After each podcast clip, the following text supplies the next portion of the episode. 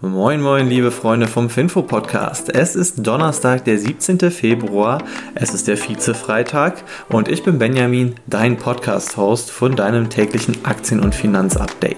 Heute gibt es einige spannende Sachen zu erzählen, aber mit einer Sache möchte ich zuallererst anfangen, weil ich sie ganz lustig fand, nämlich Mercedes-Benz. Die haben jetzt einen Bestellstopp für die E-Klasse verhängt in Deutschland. Und das kommt jetzt, nachdem die G-Klasse auch nicht mehr bestellt werden kann, weil die G-Klasse einfach komplett ausbestellt ist für die nächsten Jahre.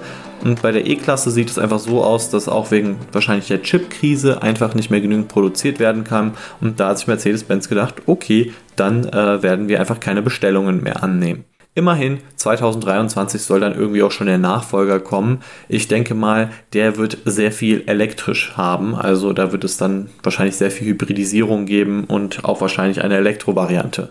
So, bevor es dann mal losgeht, noch eine kleine Sache. Dieser Podcast wird dir präsentiert von Scalable Capital, einem coolen und modernen Neo-Broker aus Deutschland, den ich selbst gerne nutze mittlerweile. Also ich habe mir da auch ein Depot gemacht, habe dort meine Sparpläne am Laufen und bin echt sehr positiv beeindruckt davon, was man alles da machen kann. Das Ganze, die Sparpläne sind kostenlos. Bei meinem alten Broker haben sie 1,5% gekostet und da merkt man ja schon, da kann man auf jeden Fall einiges sparen. Wenn du uns unterstützen möchtest, dann kannst du das mit einem Depot über Scalable Capital, indem du auf die Webseite scalable.capital-finfo gehst. Das würde uns sehr viel helfen, dass wir diesen Content weiterhin kostenlos für dich produzieren können.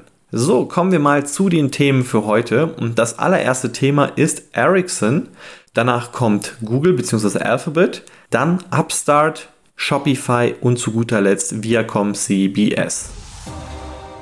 So, und die erste Story für heute, die handelt sich von einem Unternehmen, das ich jetzt hier im Finfo-Podcast tatsächlich nicht erwartet hätte, nämlich Ericsson.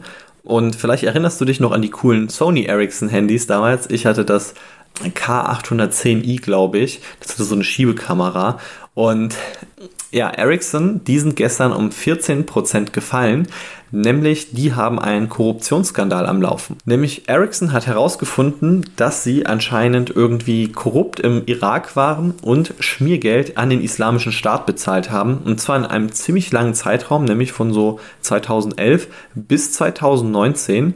Das Ganze ging eigentlich auch schon, also es wurde irgendwie schon 2019 so halbwegs entdeckt, aber dass man das alles im eigenen Unternehmen aufklärt, das hat dann auch nochmal etwas gedauert. Also Deswegen wissen wir es erst mit drei Jahren Verzögerung. Und warum hat das Ericsson gemacht? Naja, in Ländern wie dem Irak und so weiter, da ist es ja so, da gibt es auch einen Zoll und man möchte ja auch gerne mal an dem Zoll vorbeikommen, ein bisschen Geld sparen, damit man nicht so hohe Zollgebühren hat.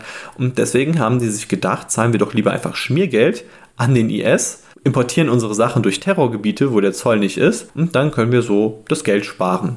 Wahrscheinlich hat man sich dann auch noch irgendwie was in die eigene Tasche reingesteckt. Ich meine, der IS hat ja auch mit dran verdient.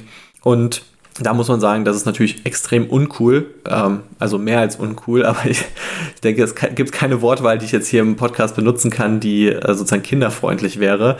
Und ja, was soll man sagen? Also äh, sehr schwache Aktion von Ericsson. Ich hoffe, dass die Leute, die das zu verantworten haben, auch hinter Gittern kommen. Also jetzt nicht einfach nur so, ja, verlierst deinen Job und dann gehst halt irgendwie zum nächsten, am besten zu irgendwie, ich weiß es nicht, zum Wettbewerber oder sowas, weil du dich ja noch in der Firma auskennst.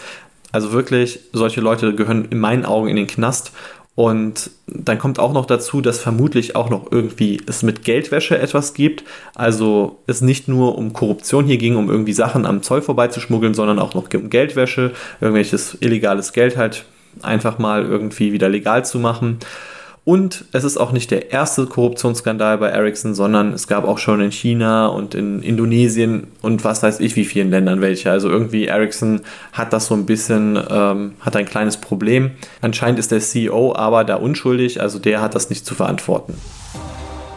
So, kommen wir als nächstes zur Alphabet-Aktie. Die ist gestern um 1% gefallen. Also die News von Alphabet bzw. Google, die haben das Unternehmen tatsächlich nicht so sehr beeinflusst, aber eine Menge anderer Unternehmen, wie zum Beispiel The Trade Desk, Digital Turbine, PubMatic und so weiter. Nämlich Alphabet hat jetzt verkündet, dass sie mehr Datenschutz bei Android wollen. Und das wollen sie machen, indem sie einen ähnlichen Weg eingehen, wie halt Apple es getan hat. Also Apple hat einfach ab irgendeinem Zeitpunkt gesagt, jo, wir bringen jetzt iOS 14 raus und ein Bestandteil von iOS 14 wird sein, dass eine App quasi nicht mehr gucken kann, nicht mehr beobachten kann, was man in anderen Apps machen kann. Man merkt das ja gerade zum Beispiel bei, bei Meta, Facebook, Instagram halt, dass die davon härter getroffen wurden. Also die haben wirklich sehr viel in anderen Apps geforscht. Wenn man zum Beispiel im Browser irgendwas gesucht hat, wenn man irgendein Spiel gespielt hat, dann hat Meta die ganze Zeit Daten gesammelt über dich, weil sie nicht nur die Daten gesammelt haben, während du Instagram oder so benutzt hast. Alphabet ist ja, sagen wir mal, selbst in der Werbebranche, deswegen sind die da etwas lockerer gewesen bisher und auch jetzt insgesamt mit ihrer Lösung wollen sie etwas lockerer sein als Apple. Also sie kritisieren auch Apple insgesamt, weil die Lösung von Apple war einfach, wir machen jetzt unsere iPhones quasi werbefrei oder äh, personalisierte Werbung wird es hier nicht mehr geben und das von einem Tag auf den anderen. Bei Alphabet bzw. bei Android soll es so sein, dass es zwei Jahre Übergangsfrist gibt, also das alte System noch zwei Jahre lang unterstützt wird. Gleichzeitig möchte man auch eine kooperative Lösung finden. Zum Beispiel Snapchat bzw. Snap arbeitet jetzt mit Google zusammen und hat das auch verkündet.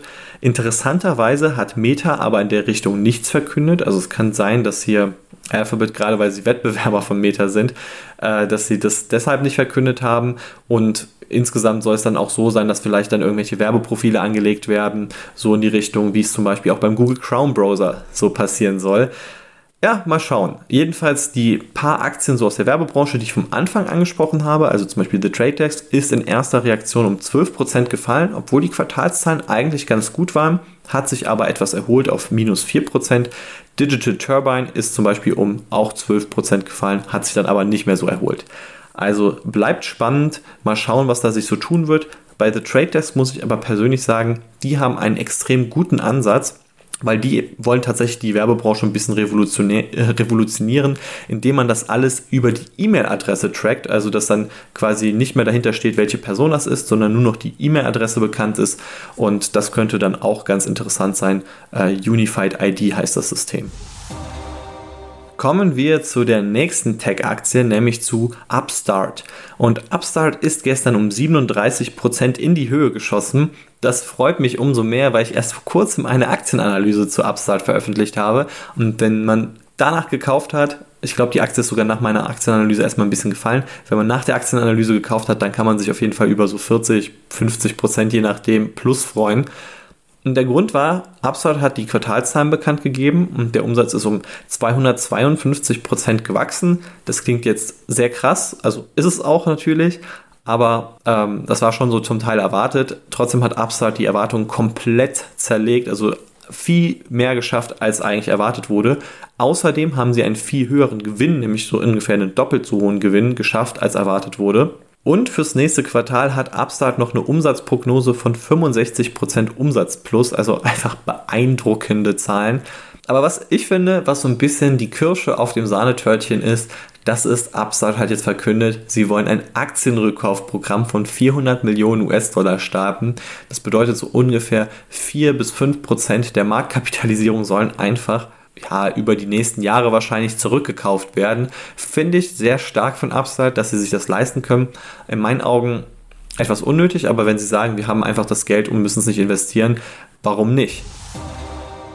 So, nachdem Upstart die einzige positive News war, so wo irgendwie der Aktienkurs sich nach oben bewegt hat, kommen wir jetzt zur nächsten News, nämlich Shopify.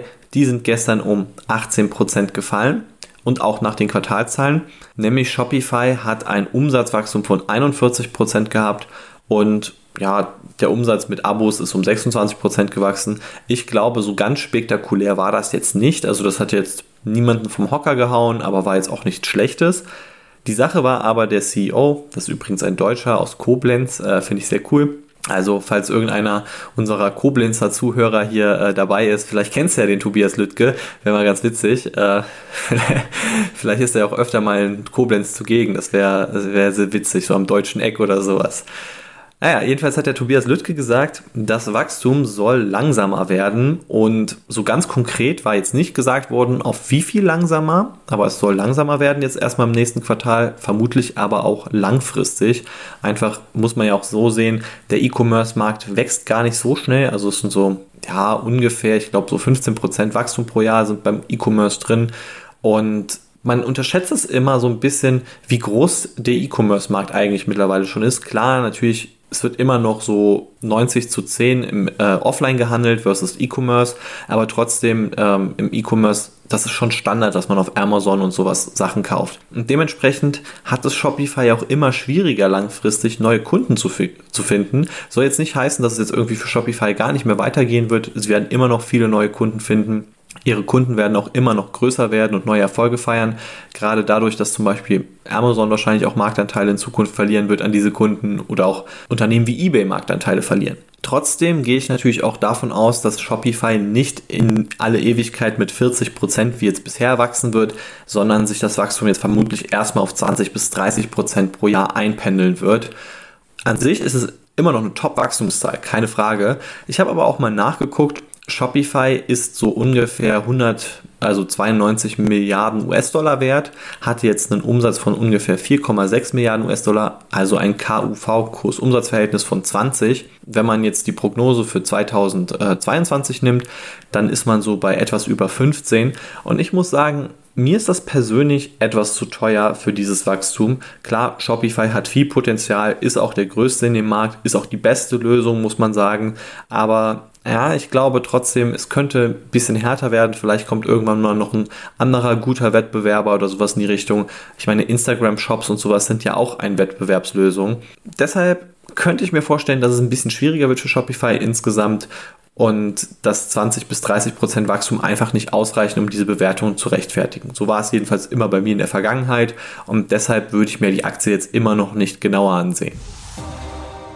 So, damit komme ich jetzt zu meiner letzten Story, nämlich zu Viacom CBS und die sind gestern um 22% gefallen, also auch heftiger Absturz.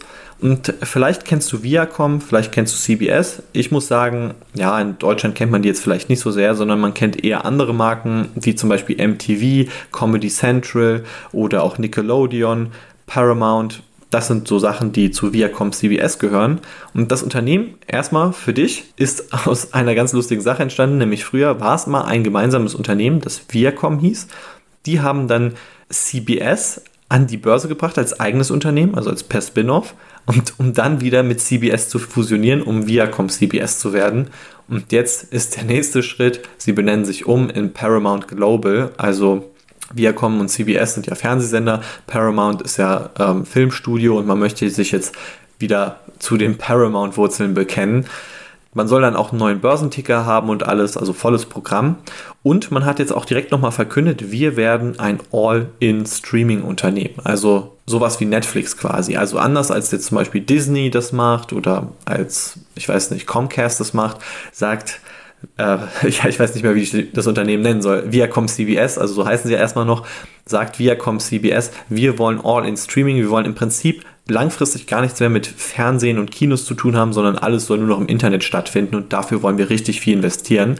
Jetzt zum Beispiel für 2022 allein 6 Milliarden US-Dollar nur in irgendwelche Film- und Serieninhalte, die dann im Streaming bei Paramount Plus zum Beispiel verfügbar sind.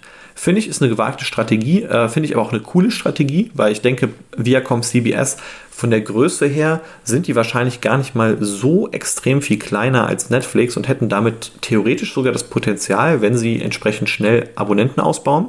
Auch insgesamt sieht das Abonnentenwachstum bei denen gar nicht mal so schlecht aus.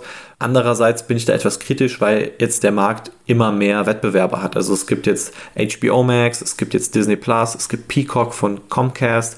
Es gibt, äh, ja, hatten wir schon Disney Plus, Netflix, also es gibt so viel, super viele Streamingdienste in den USA. Es gibt auch noch theoretisch Hulu.